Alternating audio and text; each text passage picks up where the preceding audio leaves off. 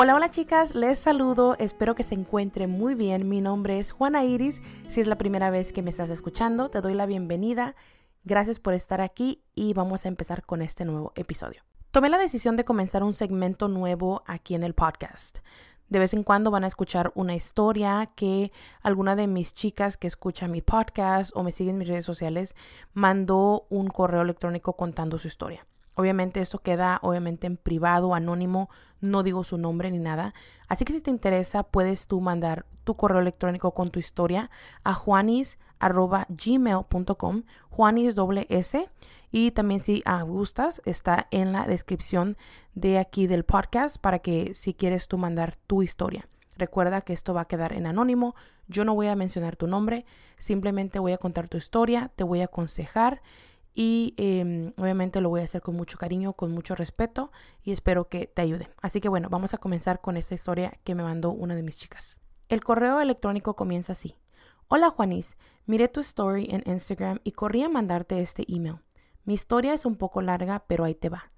Bueno, tengo 36 años, tengo dos nenas, una de 8 y una de 3. He vivido con mi pareja, padre de mis nenas, por 19 años. Nunca nos casamos, Nunca me lo ha pedido ni yo a él.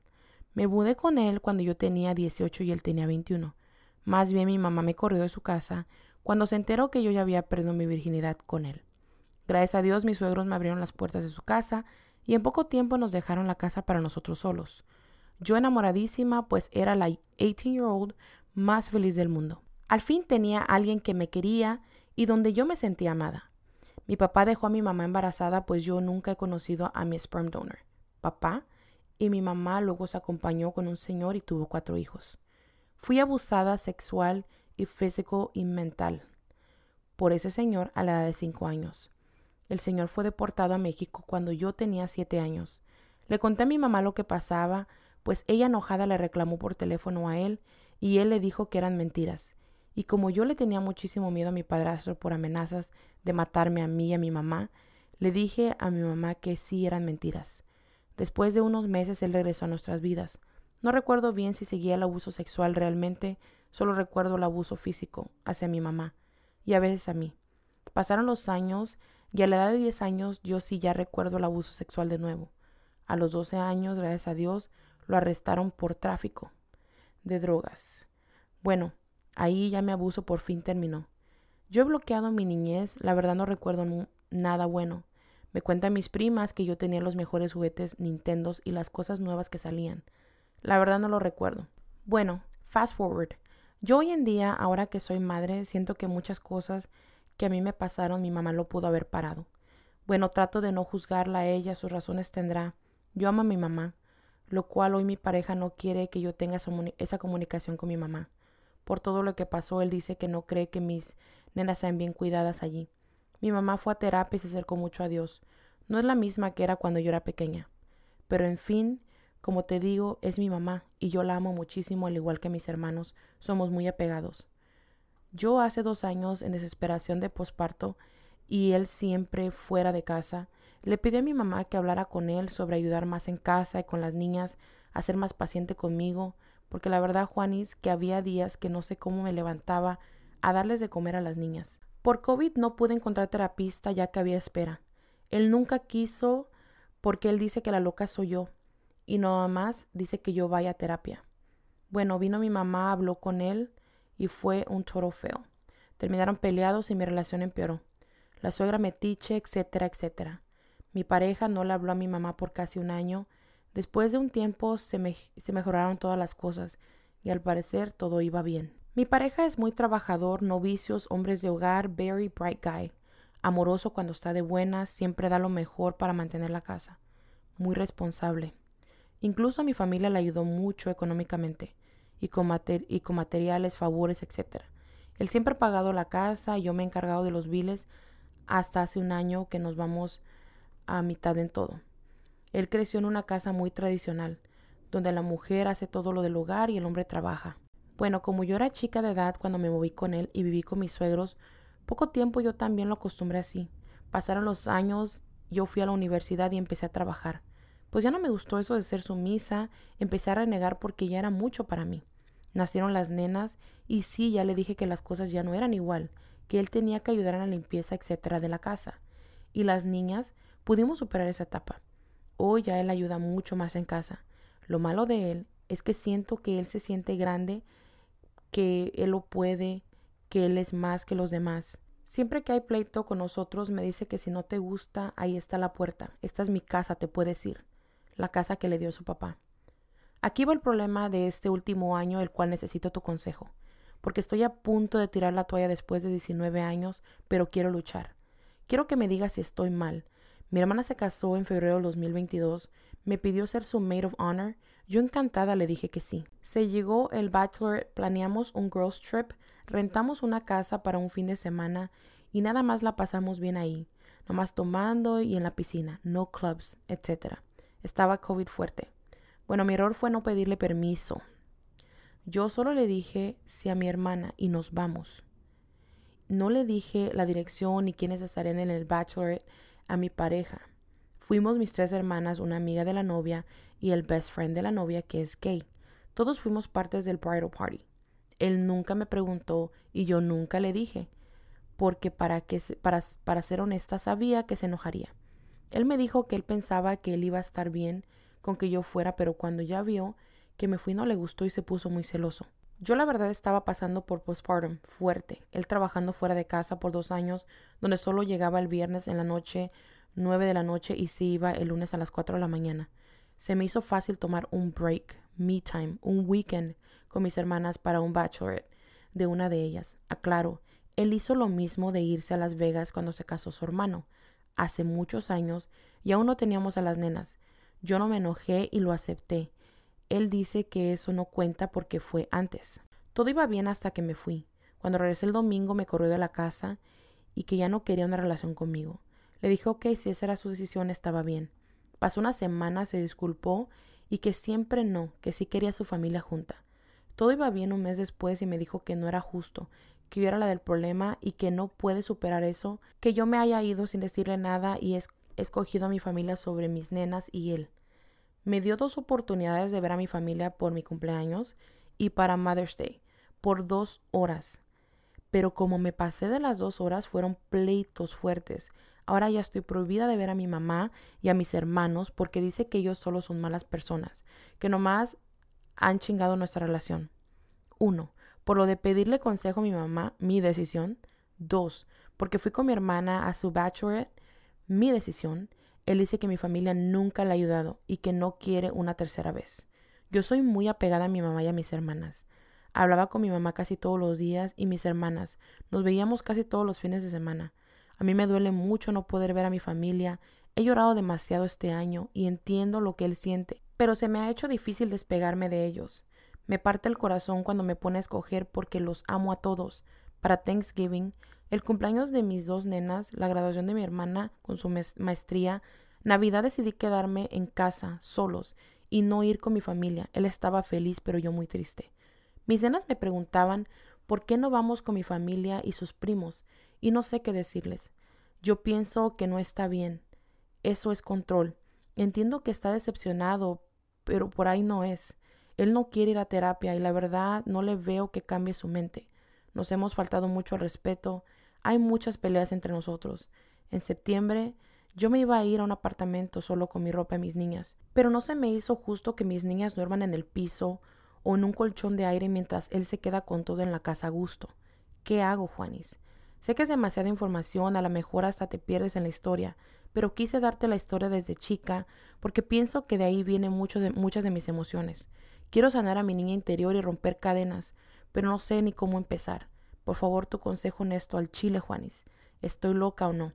Muchas gracias por leer mi muy largo mensaje. Bueno, primero que nada, quiero mandarte un fuerte abrazote donde quiera que me escuches. Al igual que quiero agradecerte el haberte tomado, obviamente, el tiempo de haberme mandado este mensaje, de haberte abierto conmigo tu corazón. Em, la verdad que te lo agradezco infinitamente. Ahora, como me dices tú, al chile, no, no estás loca no, no estás mal. Quiero, eh, obviamente, con mucho respeto y mucho cariño, decirte lo que yo veo en todo esto que eh, has estado pasando. Obviamente eh, me duele mucho lo que pasaste con lo de tu padrastro y me duele mucho que obviamente como, como niña, ¿no? No tuviste o no te sentiste protegida tanto por papá y como por mamá y eso obviamente es algo que tenemos que sanar sí o sí. Quiero decirte que la verdad admiro demasiado el que tú hayas perdonado a tu mamá sí o sí y que no te importe todo lo que ha pasado y que la entiendas como ser humano y que sepas que sí se equivocó, pero tu amor está más presente que nunca. Que entiendes que como humano se pudo haber equivocado, pero que sí las personas pueden cambiar. Y eso es cosa de admirar, porque muy pocas personas se atreven a ver más allá de las personas, aunque nos hayan lastimado. Al principio de tu correo me dijiste que tú te sentías muy feliz, muy contenta, eh, querida, ¿no? Por tu pareja.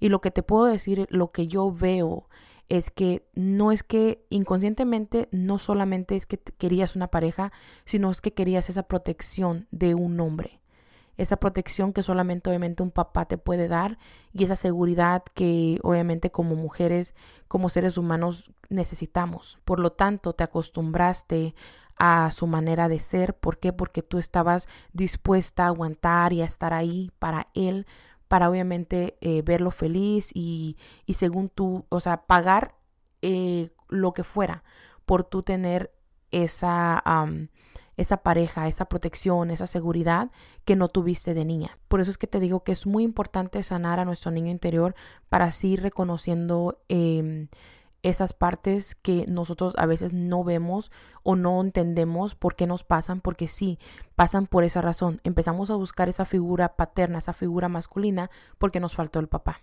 Ahora, eh, por lo mismo de que obviamente él te ha visto vulnerable, él sabe tus puntos débiles, él obviamente como que pienso, quiero, no quiero pensar mal, pero puedo ver que él de una manera u otra se aprovecha de eso, se aprovecha de que él sabe eh, que tu mamá te hizo mucho daño y obviamente busca la, la, la razón perfecta, ¿no? Para alejarte de ellos. Puedo entender que él dice que se preocupa por sus hijas, por tu bienestar, por su familia, que tu familia es mala, que tu familia es todo lo que él quiera decir pero más sin embargo él no se fija en su comportamiento como papá en frente de sus hijas, cómo se refiere hacia tu familia, cómo habla de tu familia y más porque tus hijas puede que lo estén escuchando y ahí es donde eh, quieras o no, él trata de excusarse con que tu familia es la mala y no él. Eso es un patrón que sigue, que sigue, que sigue y que no para y no va a terminar o no va a parar ahí hasta que tú decidas pararlo. Eh, donde tú tomes la decisión de que yo soy tu esposa, tú eres mi esposo, somos dos seres humanos, somos dos adultos y vamos a platicar. Pero vamos a hablar desde el adulto, no desde el niño dolido de que él creció, que su papá eh, tal vez era machista o con esas creencias de que el papá eh, o la mujer se quedaba en casa y hacía todo y el marido mandaba, porque él lo que estaba buscando entonces una hija y tú un papá, ¿sí me entiendes?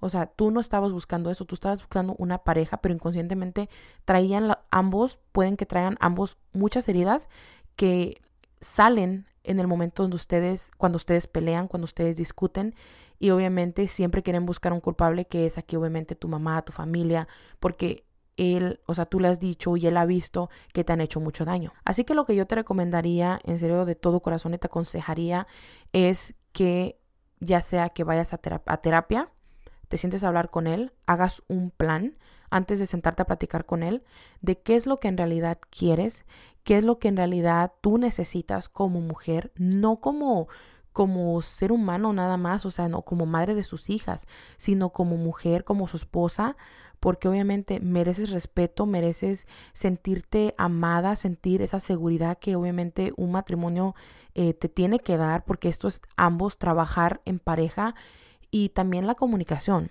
Tener esa comunicación de poder hablar de todo, eh, aunque sea muy incómodo, y obviamente poner las cartas sobre la mesa y que él entienda las cosas que son importantes para ti, tanto tu familia, tanto tus hijas, tanto el tener tú una seguridad, una estabilidad y también poderlo escuchar a él, que él cuente y te diga sus puntos de vista, qué es lo que le molesta y poder escucharse em, obviamente ambos. Lamentablemente muchas veces cuando obviamente nos convertimos en esposas, en madres, eh, nos volvemos como sumisas y pensamos que esa es la manera de vivir la vida, que esa es la manera de eh, llevar un matrimonio eh, y no nos damos cuenta de lo mucho que nos estamos hundiendo, lo mucho que nosotras estamos dando solamente para pagar ese precio, no de tener esa familia que tal vez no tuvimos cuando éramos pequeñas, porque no lo vimos en nuestros padres y queremos hacer hasta lo que sea o lo que no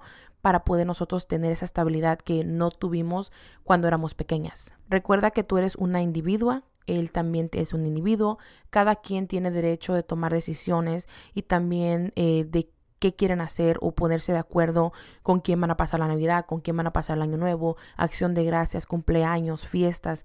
¿Por qué? Porque al final del día ustedes son una pareja, un matrimonio donde hay dos niñas ahí, que esas niñas saben que tienen una abuela, que tienen tíos y que es importante que eh, estén ellos en la vida de tus hijas, porque si no están repitiendo la misma historia, repitiendo el mismo patrón que pasó contigo.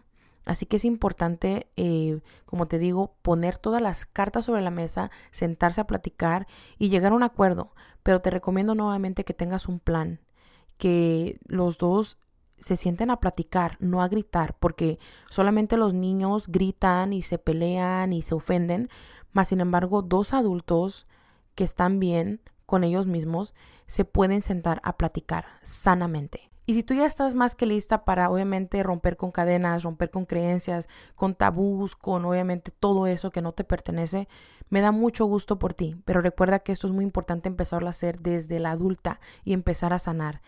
Ambos traen algo, traen cosas que les duele, traumas, pero que es imposible avanzar si los dos no se sinceran, si no van a terapia, si no lo comunican, especialmente porque ustedes son la base más importante que es su matrimonio, ese sustento más fuerte que hay en tu familia, que son tú y tu pareja, para obviamente a tus dos niñas. Recuerda que tus niñas conocen obviamente que tienen una abuela, que tienen abuelos por parte de sus papás y también tienen tíos, tienen familia. Y es un poco obviamente doloroso, ¿no? Eh, el pensar que un día sí ves a tu abuela, otro día no, ves a tus tíos y viceversa. ¿Por qué? Porque papá y mamá están discutiendo y obviamente esos, eso las confunde a ellas. Así que hermosa, en serio de todo corazón te deseo lo mejor. Es deseo en serio que los dos, tú y tu pareja, puedan ustedes llegar a un acuerdo y puedan ustedes hacer lo mejor, tanto para ustedes como, como matrimonio, como familia, tanto para tus pequeñas. Te deseo lo mejor del mundo. Nuevamente gracias por haber mandado tu historia y espero que mi consejo te haya ayudado en algo. Y si alguna de ustedes se siente identificada con esta historia, espero que todo lo que yo platiqué aquí te pueda ayudar en algo y estés lista para hacer un cambio. Nuevamente, si tú quieres contar tu historia, compartirla conmigo, puedes mandarla a mi correo electrónico juanis2013 gmail.com. De igual manera lo encuentras en la descripción de este podcast para que puedas mandar tu historia. Y bueno, mis chicas, llegamos al final de este episodio. Nuevamente, si escuchaste que algo que te incomodó y estás lista para hacer algún cambio, en serio que me da mucho gusto por ti. Gracias nuevamente por haber estado aquí conmigo y haber llegado al final de este episodio.